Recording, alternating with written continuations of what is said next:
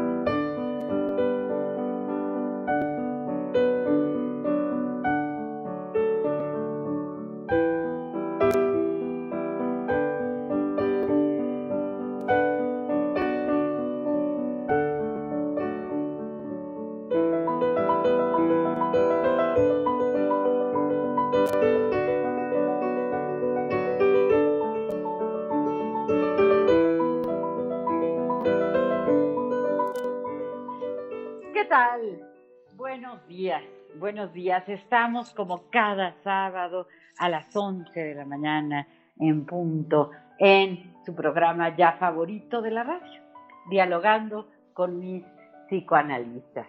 Muy, muy contenta de estar con ustedes. Soy Rocío Arocha y estoy con yo soy Ruth Axelrod, buenos días a todos en este sabadito en donde hay calorcito y que tenemos un tema muy interesante para poder profundizar, es sobre el ciclo de la vida, ¿no es así? Sin lugar a dudas, mi querida Ruth, un placer saludarte en esta mañana, mi querida Rocío, un placer estar contigo como todos los sábados y pues bienvenidos a este nuestro programa favorito de la radio. Yo soy Pepe Estrada y sí, el ciclo de la vida, la cronología de la vida, mi querida Rocío, un tema excelente. Qué bonito contarnos nuestra propia existencia. Así es, así es, entender la subjetividad de cada quien, ¿no? Eh, vamos diciendo las frecuencias en donde estamos aquí en el Heraldo Radio. En Acapulco, el 92.1 de FM. En Bronzeville, 93.5 FHD4. En la Ciudad de México estamos en el 98.5 de FM. En Ciudad del Carmen, 101.3 de FM y 950 de AM. En Ciudad Juárez, 1190 de AM. Coatzacoalcos 99.3 de FM, Colima 104.5 de Culiacán 104.9 de FM, en Guadalajara, Jalisco 100.3 de FM, Hermosillo, Sonora 93.1 de FM, en La Laguna 104.3 de FM, en La Paz 95.1 de FM, McAllen también en Texas, 91.7 HD4 FM. Monterrey, Nuevo León, 90.1 de FM. Morelia, 1240 de AM. En San Luis Potosí estamos en el 96.9 de FM, en Tampico en el 92.5 de FM, en Tapachula en el 96.3 de FM, Tehuantepec 98.1 de FM Tepic 96.1 de FM, Tijuana 1700 de AM y Tuxtla Gutiérrez 88.3 de FM. Un tema muy interesante como cada sábado. Esperamos sus llamadas, esperamos sus mensajes. Por favor, llámenos a nuestro teléfono que tenemos en cabina, que es el 55 64 88 93 54. 55 64 88 93 54. Así que la cronología de la vida. Comenzamos.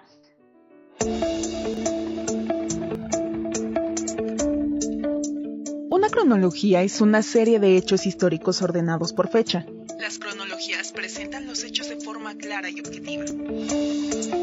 En la historia de una vida, cuando se hace una cronología, se va citando en orden los eventos objetivos, que de alguna manera pueden ser documentados. Podemos citar, por ejemplo, un nacimiento, ingreso a la primaria, terminación de la preparatoria, matrimonio, diagnóstico de alguna enfermedad, nacimiento de hijos, viudez y otras.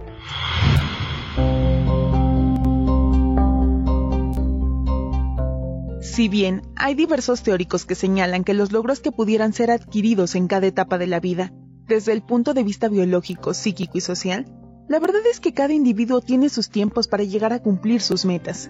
Claro que adquirir una autonomía, especialmente desde el punto de vista económico, llega un momento en la vida que es indispensable. Sin embargo, casarse, tener hijos, estudiar una carrera, no tienen que ser necesariamente a una edad o a un orden preciso. Es importante aprender a respetar los tiempos de cada quien y no devaluar o menospreciar a quien no alcanza ciertas metas específicas a cierta edad en concreto. Suele ocurrir que si a determinada edad uno no se ha casado, la presión social empieza a preguntar, ¿tú para cuándo? O si te estableces con una pareja, la pregunta es, ¿para cuándo el primero? Pero si ya tienes un hijo, te preguntan, ¿y para cuándo la parejita? La presión social puede llevarnos entonces a tomar decisiones que certeramente sean equivocadas o poco pensadas.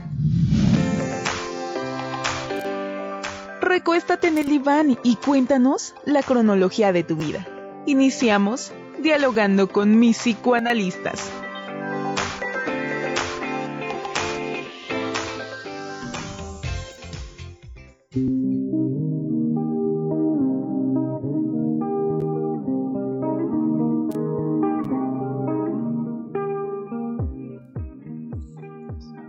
Así es, así es, la cronología de la vida.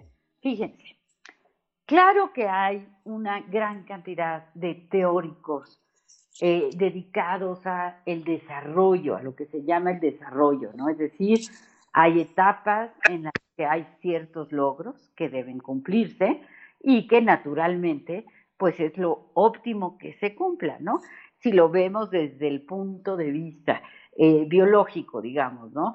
Bueno, claro, pues es normal que se piense, bueno, pues el niño debe de empezar a caminar a tal edad, eh, lo correcto es que a tal edad comience a decir sus primeras palabras, más que lo correcto, lo, propio, lo que corresponde, ¿no?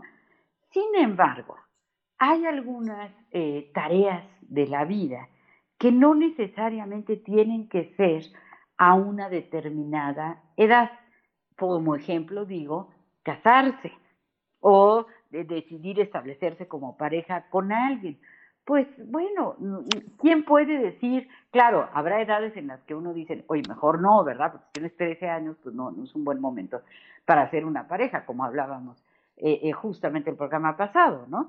Pero, pues bueno, si entre los 20, no sé, y los 40 y no sé, pues a lo mejor no está tan mal, ¿no? Eh, la edad en la que se tenga que hacer. Es decir, hay que tener siempre en cuenta que cada uno de nosotros tiene su historia, su pasado, su situación, ahora sí como, como eh, dicen mucho, ¿no? Lo citan muchísimo a, a, uno de mis filósofos favoritos, José Ortega y Gasset, ¿verdad? Este filósofo existencialista español que decía, bueno, yo soy yo y mi circunstancia, ¿no? O sea, cada uno de nosotros pues tenemos circunstancias que pueden eh, condicionarnos a cumplir con ciertas tareas en ciertos momentos de la vida o a no cumplirlas, ¿no? La gente no tiene por qué necesariamente tener pareja, necesariamente tener hijos, necesariamente hacer una carrera, necesariamente establecer un negocio. Pues bueno, cada uno tenemos nuestra propia historia, nuestros propios retos, nuestros propios eh, eh, desafíos y circunstancias. ¿Qué piensas, Ruth? Bueno, me encanta el tema, Rocío y Pepe, me parece lindísimo. Quiero echar al aire el teléfono del WhatsApp. Ya tengo un par de mensajes, pero creo que es importante que lo retomemos. 55 30 10 27 52. 55 30 10 2752, todos aquellos que quieran compartir alguna idea, alguna pregunta, estamos atentos para después leerlo y ponerlo al aire, ¿no? Creo que esta cosa del ciclo de vida da para muchísimas reflexiones, Rocío, tú bien lo marcas, como que tenemos un eje biológico que es común a la especie de la humanidad, ¿no? Esta, esta circunstancia inevitable que va sobre nacer, crecer, ser joven, ser adulto, desarrollarse, reproducirse, no es una obligación, es una posibilidad, que es lo que tú estás mencionando. Eh, desarrollar aspectos de amor romántico también es una posibilidad alterna y la que sigue es la vejez y la muerte, ¿no? Entonces, en este ciclo de vida del que ninguno de nosotros puede escapar, ¿no? Tenemos un, un espacio eh, bioquímico, biológico, que cae sobre lo psíquico, y más vale que lo aceptemos, porque lo que es muy interesante es que tengo situaciones diversas en donde puedo estar sentada frente a una persona que tiene cierta edad, pero su correspondiente de, de, sí mismo, lo que piensa esa persona de sí mismo es como si tuviera 20 años menos, ¿no? Entonces yo estoy tratando de hablar con esta persona y esta persona hace referencia a eso, niega su edad, no jugando de una forma eh, neurótica complicada y no acepta que el tiempo ha pasado sobre su cuerpo, que tiene que tener otros cuidados y otras formas, ¿no? Y que efectivamente, queramos o no queramos, vamos a tener que llegar a confrontar que somos finitos, porque también conozco otra persona que no tolera la idea de la finitud y pelea y pelea y pelea con los filósofos, con los psicoanalistas, con los médicos, con, los, con quien quiera, porque considera que tener la finitud como eh, final obligatorio es inadecuado, inaccesible para esta persona y entonces anda haciendo muchas cosas para tratar de hacerse amiga de la muerte, que muchas de ellas la pueden llevar a situaciones muy complejas. Entonces, eh, la línea común y la línea singular en relación con las etapas del desarrollo. ¿No, Pepe? Sin lugar a dudas, y fíjate que es bien complejo eh, a veces insertarnos en, en esta línea de, del desarrollo, ¿no? Porque, digo, también va a tener unas variantes culturales que van a ser muy importantes, incluso eh, no solo de país a país, sino en, en un mismo país, en distintas regiones, pues lo esperado para el nivel de desarrollo en el que se encuentra un individuo determinado va a ser distinto a lo que se espera en otra región. Por ejemplo, aquí en México, ¿no? Muchas veces lo hemos llegado a platicar incluso, por ejemplo, con el tema de la adolescencia, ¿no? Lo que se espera de un eh, muchacho o una muchacha adolescente en la Ciudad de México va a ser muy distinto de lo que se espera de un, eh, del mismo muchacho allá en Yucatán o en, Campeche, ¿no? Entonces, eh, la, la, línea del desarrollo, la cronología de la vida, sí va a estar influida fuertemente por aspectos culturales, al igual que biológicos, también hay, que decirlo así, porque muchas de estas etapas de alguna manera están marcadas por eh, eh, lo orgánico, ¿no? Por cómo va madurando nuestro cuerpo en conjunción con nuestro aparato psíquico para de alguna manera situarnos de forma adecuada en una etapa determinada.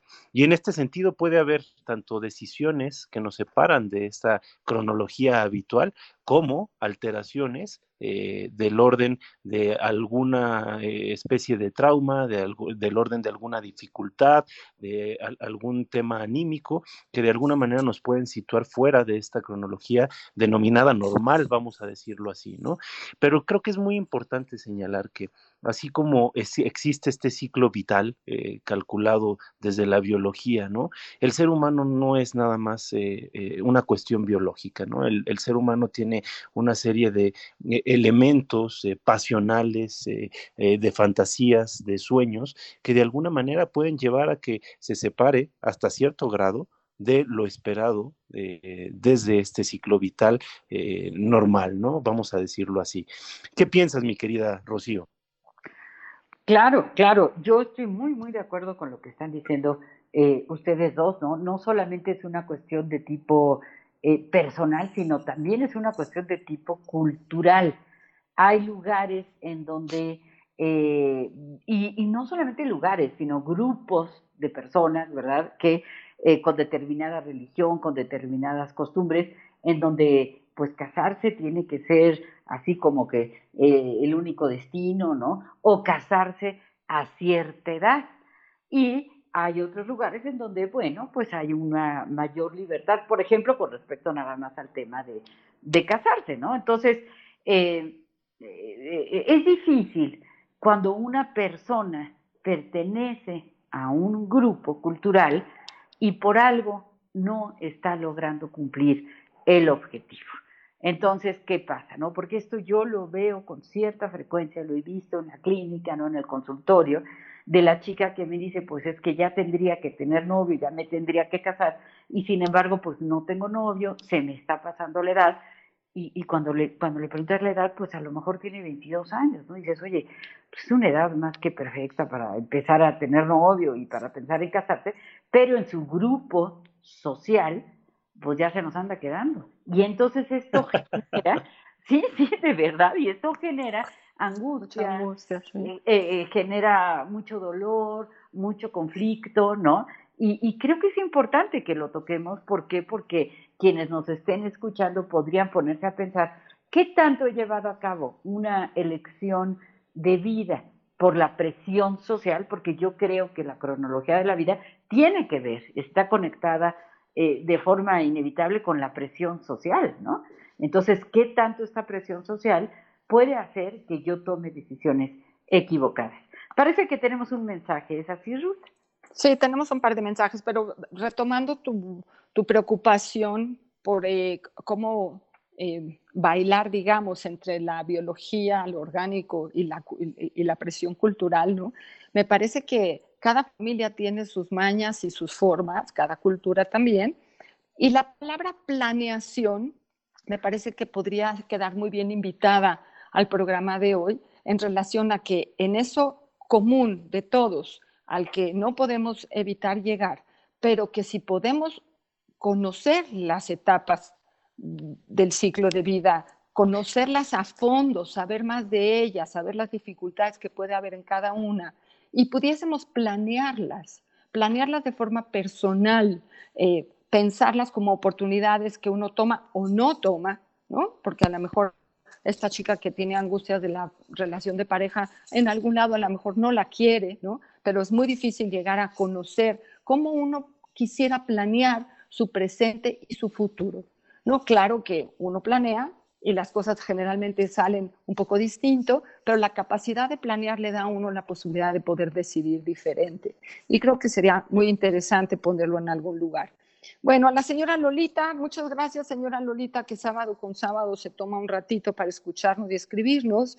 Nos dice, buenos días, doctores, qué gran tema. La cronología de la vida, un aspecto que muchos pensamos, pero que pocos planeamos y tenemos claro qué bien que nos hagan reflexionar y nos ayuden a tener más claro cómo vivir de forma excelente.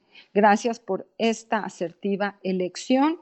Reciban un afectuoso abrazo y mis saludos. Señora Lolita, qué cariñosa, muchas gracias. Y tengo también aquí a Jesús Martínez Mendoza desde Hermosillo, que nos escribe así, buen día. Yo tengo una experiencia por motivos de mi trabajo. Hace años viajaba a Japón, iba en el 747 Jumbo y cuando íbamos en medio del Pacífico, eh, esta cosa se puede caer, me dije a mí mismo. Bueno, qué buena fiesta se van a dar los tiburones, pero pobrecitos, porque también se van a intoxicar y también se van a morir como yo me voy a morir, ¿no? Dice, es muy diversa la cronología de cada persona, de cada pareja, de cada trabajo o de cada familia. Saludos desde Hermosillo. Gracias, don Jesús Martínez. Qué bueno que está vivo, que no se intoxicaron los tiburones y que podemos platicar con, entre nosotros esta aventura que le tocó vivir. Qué, padre escuchar que eh, tenemos ya eh, personas que, que, nos oyen eh, sábado a sábado desde distintas partes de la República. Un fuerte abrazo hasta donde esté, mi querido Jesús, este, y, y gracias por, por escucharnos eh, en este su programa. Eh, gracias por ayudarnos a, a, contribuir con experiencias tan lindas y enriquecedoras. Y, y, sin lugar a dudas, fíjate, yo estaba pensando que el, el tema de, de la cronología se convierte en algo muy, muy angustiante en algunas situaciones. Eh, ahorita, Rocío, mencionabas algo que me parece súper pertinente, ¿no? O sea, de acuerdo a, a, la cultura, de acuerdo a la región, hay expectativas que eh, se de alguna manera, eh, perdonen la redundancia, se esperan de una persona, ¿no? Hay, hay, hay roles, funciones, logros eh, eh, que deben de cumplir ciertas personas a determinada edad y que si no lo cumplen en cierta medida se pueden quedar fuera de, de la comunidad, ¿no? Se quedan fuera de, de, las relaciones sociales. Mencionabas ahorita el tema del, del, matrimonio, por ejemplo, a muy temprana edad, pero también hay otras circunstancias que, que se pueden eh, dar de índole, ¿no? Por ejemplo, el trabajo, ¿no? Eh, por ejemplo, el elegir una carrera, que a mí me parece algo que la vida, eh, bueno, a través de la cultura más bien, se nos exige que muy temprano en la vida escojamos una carrera, un oficio y a lo que nos vamos a dedicar el resto de nuestros días, ¿no? Y es algo irónico que teniendo tal vez 18 años, ¿no? Tan temprano como a los 18 años, se nos exija escoger qué vamos a hacer durante los siguientes 60, 70, 80, 90 años, lo que nos, nos, lo que nos depare el destino, ¿no? Cuando en realidad no sabemos muy bien todavía ni quiénes somos. Entonces, a veces esta cronología que se ha impuesto eh, por el orden social también resulta eh, angustiante, derivadora de ansiedades, también sofocante en cierta medida. Mi querida Rocío, ¿cómo la ves? Así, así como tú la ves, eh, la, los problemas de, de, de, de, orientación vocacional, ¿verdad? El no saber qué quiero hacer, pues tienen que ver claramente con una problemática de identidad. Mientras yo no sé quién soy o, o tengo muchas confusiones al respecto de quién soy, pues cómo voy a poder elegir a qué me voy a dedicar o cómo voy a poder elegir eh, qué tipo de, de, pareja o no eh, voy a tener, ¿no? Y, y yo pensaba también en, la palabra cronología, pues viene de Cronos, ¿no? Cronos, este dios, este dios eh, de la mitología griega, ¿no? Que es de dónde viene, bueno, todos lo sabemos, cronómetro, eh, etcétera, ¿no? Es el tiempo como medido, eh, pues que lo usamos como una medida convencional, ajá, pero también está para los griegos kairos, y kairos se refiere pues a lo que es como el tiempo vivido, ¿no? Como dice por ahí el ejemplo, bueno, dos minutos en la silla de un dentista, pues me puede, en Kairos pueden ser como siete horas, ¿no? Y un minuto, un minuto al lado de la amada, pues en Kairos pueden ser como, como dos segundos. Entonces, eh, pero creo que, que, puede venir al caso, ¿no? El, el ponerlo con esto. ¿Por qué? Porque cronológicamente a lo mejor alguien dice, a los 18 tienes que saber qué carrera vas a estudiar y estar inscrito en la universidad. Y a lo mejor alguien dice, bueno, y si me tardo un poco más, si lo hago a los 20 o a los 25, o, por ejemplo, hablando de carreras, ¿no? Eh, pues a lo mejor ya estudié una carrera y resulta que a los 40 me doy cuenta que, prefier, que preferiría dedicarme a otra cosa. ¿Se vale a los 40 años cambiar de, de profesión? ¿Se vale sí, estudiar sí. una nueva carrera? Rocío, claro que se vale, claro que se vale. Ese, en el camino uno tiene que tomar decisiones cuando es muy joven y va mucho mejor después de la experiencia poder aumentar. Es que no es que solo cambias de carrera, sino aumentas conocimientos. ¿No sería así, Rocío? O sea, no vas a olvidar todo lo que ya sabes, ¿no? Sino claro. Todo lo que ya sabes te va a servir de una plataforma de despegue muy sólida para poder entrar a otro terreno e incursionar con esa fortaleza que has logrado en 40. Entonces, claro que se vale Y bueno, vámonos a corte, nos vamos regresando. regresamos. Desde pequeño quería ser beisbolista, no llegué así que aprendí a batear hits por encima de una pista. Volví a tomar alcohol en mi despacho. Escribo bien sobrio, pero escribo mejor borracho. Cuando caigo en depresión, mis problemas se los cuento. A la ventana del avión el estrés me tiene enfermo. Hace 10 años que no duermo. El IRS me sigue investigando. Me estoy divorciando, pero no importa, yo sigo rimando. Cometo errores, pero hago lo que pueda. Aprendí a aterrizar sin ruedas y, aunque en la calle me reconocen, ya ni mis amigos me conocen. Estoy triste y me río. Doctora Rocío Arocha en YouTube e Instagram como Rocío Arocha y a través de su blog www.rocioarocha.com. Los doctores Ruth Axelrod, doctor Pepe Estrada y la doctora Rocío Arocha continúan en un momento en Dialogando con mis psicoanalistas. Esto es Dialogando con mis psicoanalistas. Estamos de regreso.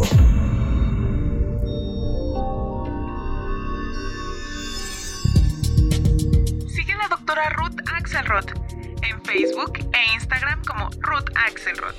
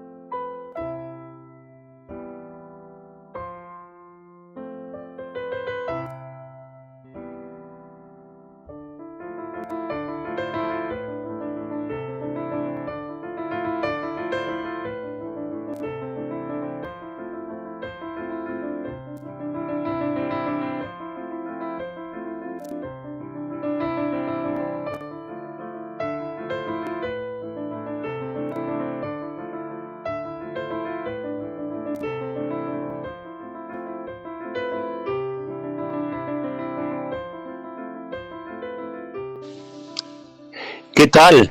Estamos de regreso en este nuestro programa favorito de la radio. El día de hoy me encuentro como todos los sábados con mis queridas amigas y colegas, las doctoras Rocío Arocha y Ruth Axelrod.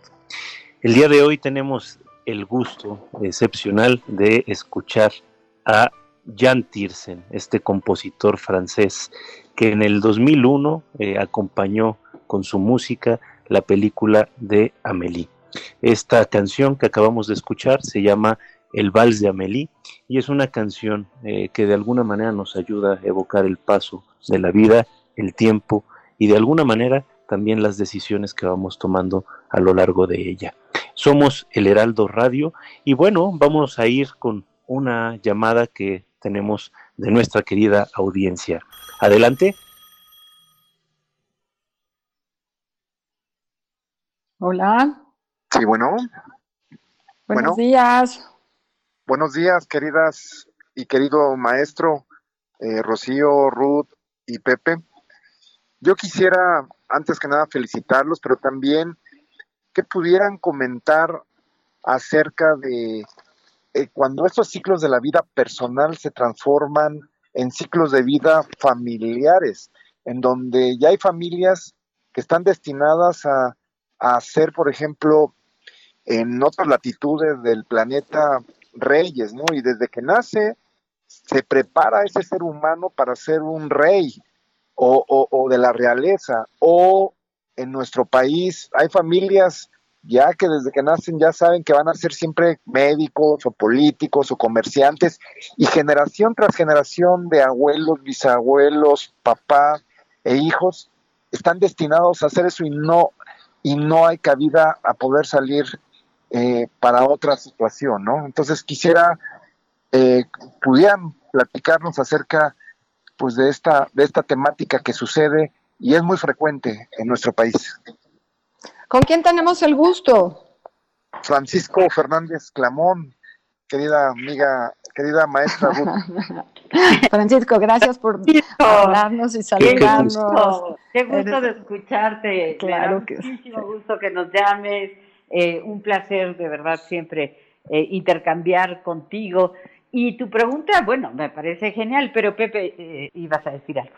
No, pues yo nada más iba a decir que me siento muy, muy honrado de que nos esté escuchando nuestro querido Francisco. Gracias por llamar a este programa y bueno, con, una contribución tan interesante. Eh, sin lugar a dudas, creo que a final de cuentas es una de las situaciones eh, más difíciles que le puede tocar a una persona, como el enfrentarse a un destino que ha sido elegido por, por alguien más para, para él, ¿no? Pero eh, ya después de haberle echado flores a nuestro querido Francisco, un médico brillante, eh, también me gustaría escuchar tu opinión, mi querida Rocío, porque ibas a decir algo respecto a esto. ¿Puedo? Francisco, ¿sigues ahí? ¿Sigues ahí? Sí, aquí, estoy. Aquí bueno, no cuelgues. Después de Rocío, yo tengo una pregunta para ti. No te vayas. Sí. Ok, perfecto. Sí, sí, sí. No, adelante. No, no, no. Eh, eh, sí, un médico excelente y además un psicoterapeuta excelente de niños, de adolescentes, eh, situaciones de adicciones, particularmente, se los recomiendo, pero muy, muy ampliamente. Y Francisco, mira, me hiciste pensar, por ejemplo, en las chicas del Bolshoi, ¿no? Estas niñas rusas que a los tres años, las inscriben al ballet Bolshoi para que lleguen a ser bailarinas. Y si alguna chica a los seis años muestra alguna eh, facilidad para el ballet, vocación, ya es tarde, ya es tarde. O sea, tienen que entrar a los tres años. Entonces, ¿qué destinos, no? Tan eh, delimitados, eh, tan condicionados, pero por otra parte, hay algunos eh, filósofos o algunos desarrollistas que dicen que el no tener tanta opción a veces es un poco mejor, ¿no? Porque bueno, pues ya sé que voy a ser médico o ya sé que voy a ser bailarina y pues ya ni, ni me lo cuestiono, ¿no? Voy directo a eso y eso es lo que va a agradar a mi familia. Y por otro lado, pues hay tragedias enormes relacionadas con estos destinos marcados. Yo no me atrevo, no me atrevo a decir es mejor esto que lo otro. Me atrevería a emular a Aristóteles diciendo, pues en el equilibrio está la, la perfección, entonces ni tanto que no ni tanto que queme al santo ni tanto que no lo alumbre, como un poquito en medio. Pero Ruth, Ruth, ¿tú, tú qué bueno, Sí, quería, Fran, eh, si quieres contestarle a Rocío, yo ahorita te hago otra pregunta a ti.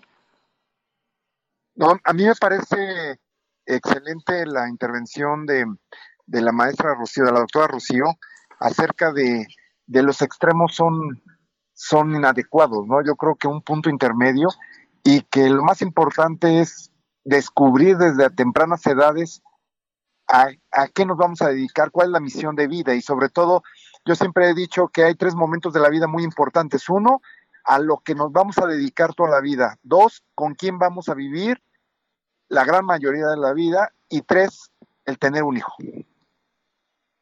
Ok, los momentos del ciclo vital. Ok.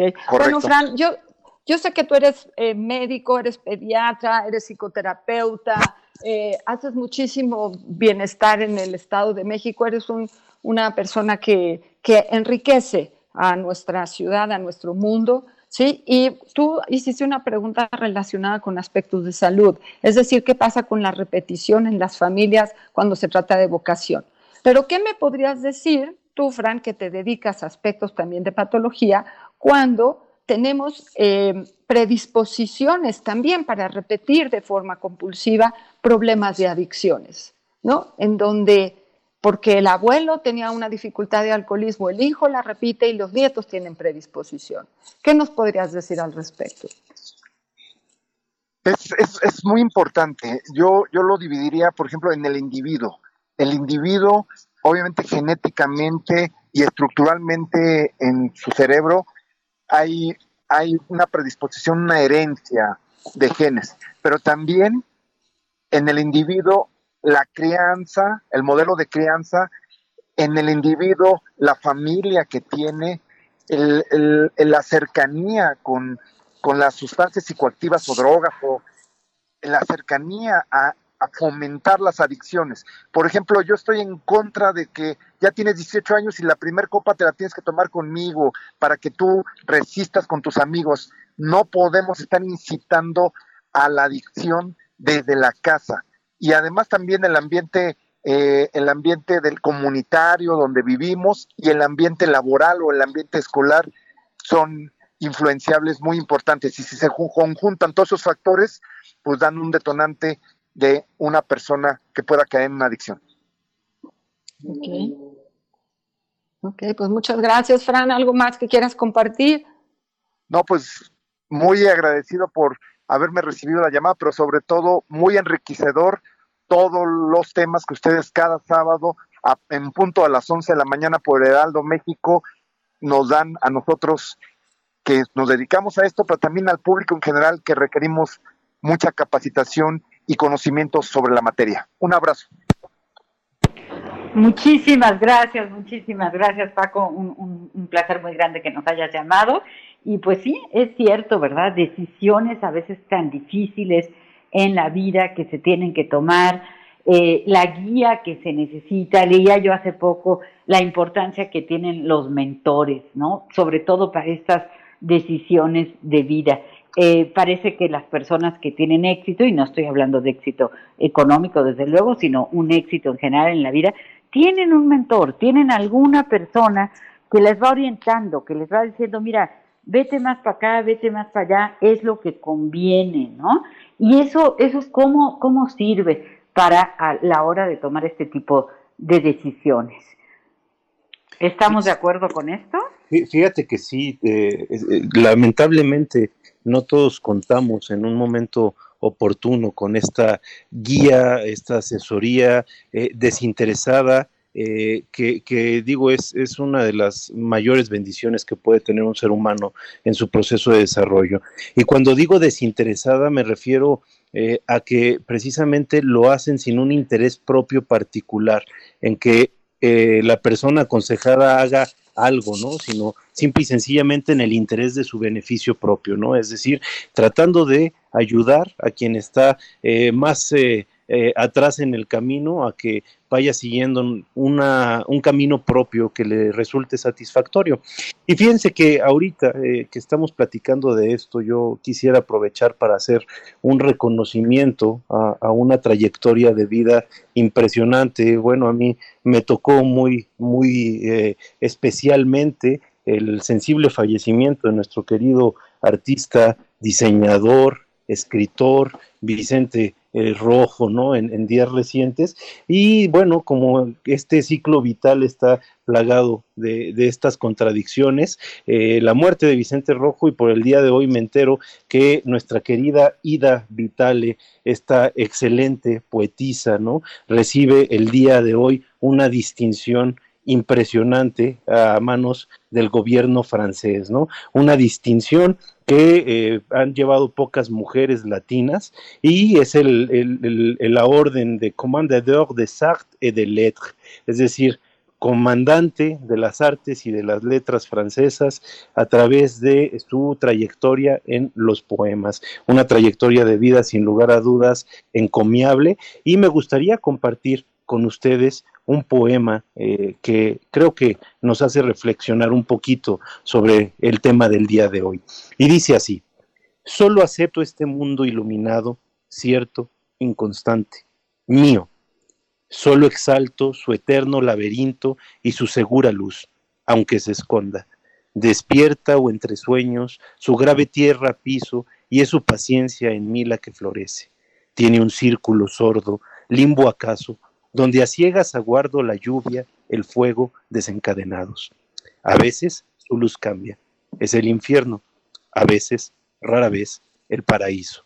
Alguien podrá quizás entreabrir las puertas, ver más allá, promesas, sucesiones, yo solo en el hábito de él espero, y hay suficiente asombro. En él estoy, me quede, renanciera.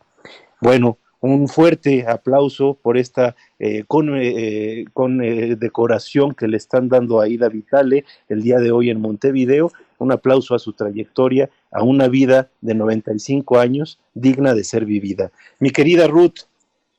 Me, me, encanta cuando podemos poner en palabras ese sentimiento de bienestar y esa posibilidad de sentirnos bien o usar las palabras a veces para expresar la polaridad afectiva como lo haces tú, Pepe. Honremos, honremos el trabajo de nuestros poetas, que son los que a veces son los únicos que nos pueden llevar a veces a tener una consolidación con el dolor que a veces implica vivir. Pero bueno, ahora tengo en mis manos un mensaje eh, que viene desde Tuxtla Gutiérrez, eh, buenos días, gran programa, saludos desde Tuxpan, es de Tuxpan, Veracruz, perdón. Lo los escuchamos cada sábado y nos gusta mucho. Tengo una pregunta, dice así, mi hija, que tiene 28 años, se tituló como contador público. No le gusta su carrera, pero la ejerce. Yo le digo que estudie otra carrera también. Díganme si ese es un buen consejo y cómo debo yo apoyarla. Muchas gracias y felicidades por el programa. ¿Qué le decimos ah, a Roberto, Rocío y Pepe? Yo quiero, yo quiero, yo quiero decir, eh, ¿por qué? Porque yo, yo soy ese caso, ¿no? Yo estudié la licenciatura en informática, me titulé, trabajé como informática 15 años.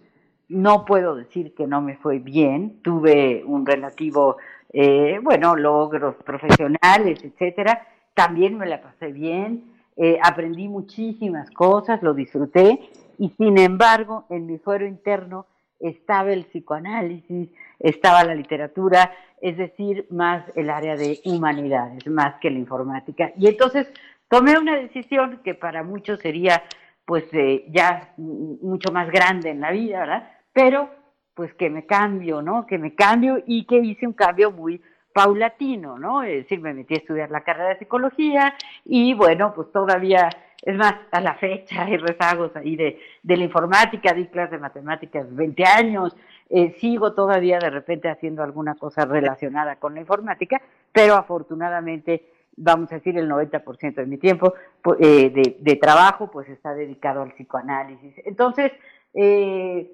yo recomiendo a quien me quiere escuchar, que si el trabajo que está haciendo, la carrera que estudió, no le llena al 100%, pues que se anime a la edad que sea.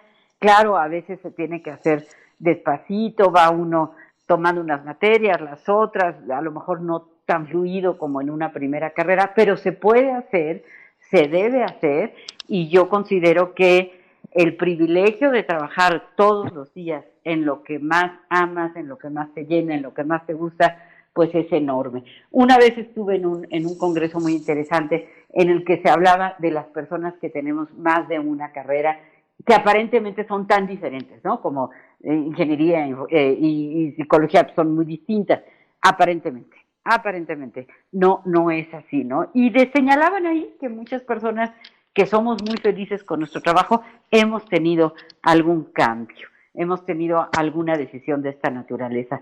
Eh, em, así que pues gracias por su llamada. Aprovecho de una vez a dar las gracias a Yasmín Hernández, que es nuestra productora y que siempre está tan pendiente de nosotros, y también a Enrique Hernández en los controles. Pepe, me parece que quieres por ahí decir algo. Sí, sí, sí, sin lugar a dudas, fíjate que totalmente de acuerdo. A mí me, me eh, conmueve mucho de entrada que, que, esté interesado este padre en, en tratar de ayudar a su hija, ¿no? Eh, antes que nada, un fuerte saludo hasta Tuxpan, que además Veracruz es uno de nuestros estados favoritos, qué bárbaro, un lugar precioso, este, su comida, su gente, sus eh, eh, playas, este, sus selvas, vamos, es, es un estado maravilloso de, este país. Y bueno, eh, qué, padre tener la, la, fortuna de contar con un eh, papá, con una mamá, con una familia que nos apoye en nuestras decisiones y que trate de coadyuvar a que tengamos éxito y sobre todo satisfacción en la forma que, de ganarnos nuestra vida. Ahora, yo creo que nunca es demasiado tarde, es decir, no importa si acabamos de terminar una carrera, si terminamos una maestría o si tenemos 50, 60 años, creo que tenemos el derecho eh, de escoger qué queremos hacer con nuestra vida. Entonces, si escogimos una carrera que no nos gustó, también hay que tener en cuenta que no es tiempo perdido.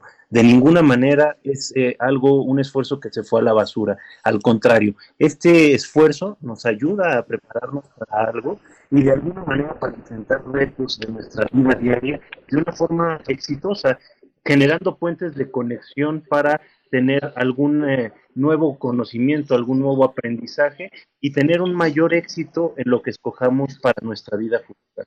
Entonces, yo quisiera decir que tienes todo el derecho de estudiar una nueva carrera, pero no necesariamente el estudiar una carrera universitaria es la respuesta.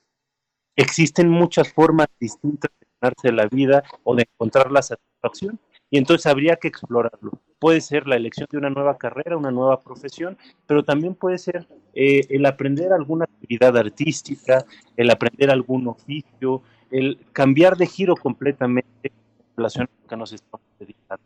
Mi querida Ruth, un mensaje. Sí, muy contenta aquí, pero creo que eh, quiero retomar que no, no tenemos una buena escucha en este momento. Le pedimos a Jess si nos puede ayudar para que eh, podamos escucharnos todos mejor. Sí, hola, hola. Parece que ya. Ok, perfecto, porque tengo un mensaje aquí muy lindo en la señora Romelia que nos marca cada semana y habla para felicitarnos, en especial al que tuvo ayer su santo, Pepe. hombre, muchísimas gracias, señora Romelia, un fuerte abrazo. Ok. y por otro y Pepe. Gracias, Pepe. Muy bien, muy, muy bien. Que el tiempo nos caiga con felicidad, ¿no?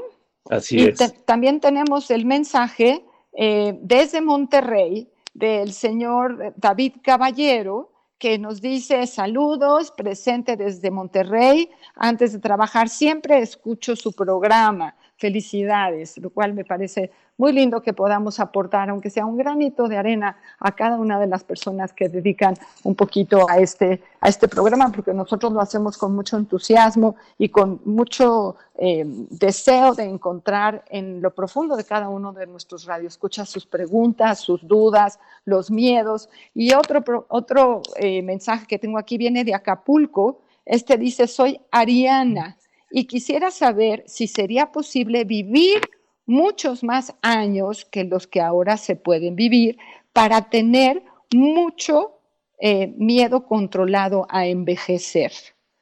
Bueno, esto nos lo pregunta Ariana. Ariana, agradecemos tu mensaje. Yo creo que el miedo a envejecer es un miedo común, natural para todos. Tiene que ver exacto con el tema de hoy, dónde comienza y dónde termina el ciclo de vida sabemos dónde iniciamos, no sabemos ni cuándo ni cómo terminamos y siempre el miedo a terminar a veces es lo que nos impulsa a apurarnos a usar el tiempo que tenemos entre el inicio y el final, que eso es exactamente lo que se denomina el ciclo de vida. Y yo creo que nosotros aumentamos en ese ciclo de vida todas las etapas del desarrollo que cada vez que la ciencia se acerca a ellas se amplifican más, ¿no? Pensaba en Erickson, que es este gran pensador psicoanalista que postula ocho etapas en las etapas del desarrollo, ¿no? Eh, las puedo nombrar rápidamente sin, sin, ponerlas como dice infancia, niñez, edad de juego, edad escolar, adolescencia, juventud, adultez, vejez, ¿no? Pero si ahora alguno de los eh, pensadores psicoanalíticos postulara cómo se puede dividir el ciclo vital, creo que lo dividiríamos como en 25 eh, espacios más, porque hemos tomado mucho tiempo para eh, estudiar cómo vamos pasando de una etapa a la otra. Y como decían eh, Pepe y Rocío, los retos naturales que tenemos en cada una, los retos alternativos que tenemos en las otras, por ejemplo, la observación de bebés. La observación de bebés ahora es uno de los temas más importantes en el estudio del desarrollo y que hace 25, 30 años no estaba postulado como un evento importante.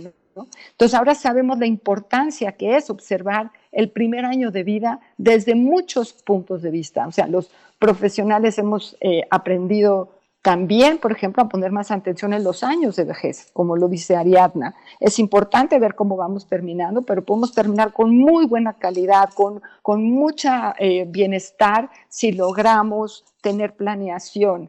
Y tenemos aquí a Luis Alberto Rojano desde Tlalpan.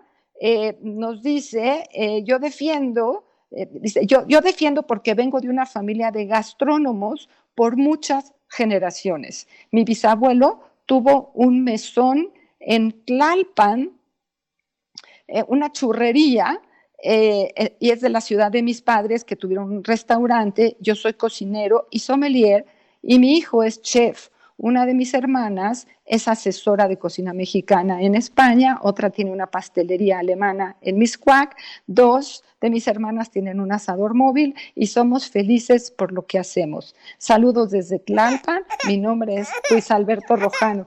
Gracias, Luis Alberto, pues nos vamos todos con este bonito mensaje. Eh, bueno, me, quedé ahí con el titero para Ariana sobre el miedo a la muerte, pero lo, lo veremos la próxima semana. Un gusto estar con ustedes. Soy Rocío Arocha. Me despido.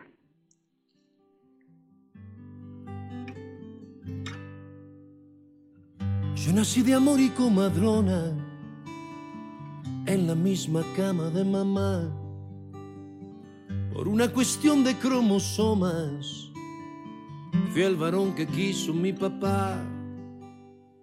Mi viejo era el Sigue al doctor Pepe Estrada en Twitter como SIC Pepe Estrada, en Facebook como José Alfredo Estrada Cichinelli. Dialogando con mis psicoanalistas. Un diálogo personal, íntimo e incluyente por El Heraldo Radio.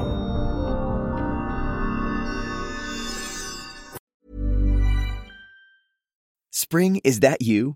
Warmer temps mean new Allbirds styles. Meet the Superlight Collection, the lightest ever shoes from Allbirds, now in fresh colors. These must have travel shoes have a lighter than air feel and barely their fit that made them the most packable shoes ever. That means more comfort and less baggage. Try the Superlight Tree Runner with a cushy foam midsole and breathable eucalyptus fiber upper. Plus, they're comfy right out of the box. So, what can you do in a superlight shoe? What can't you do is the better question. And because they're super packable, the real question is, where are you taking them? Experience how Allbirds redefines comfort.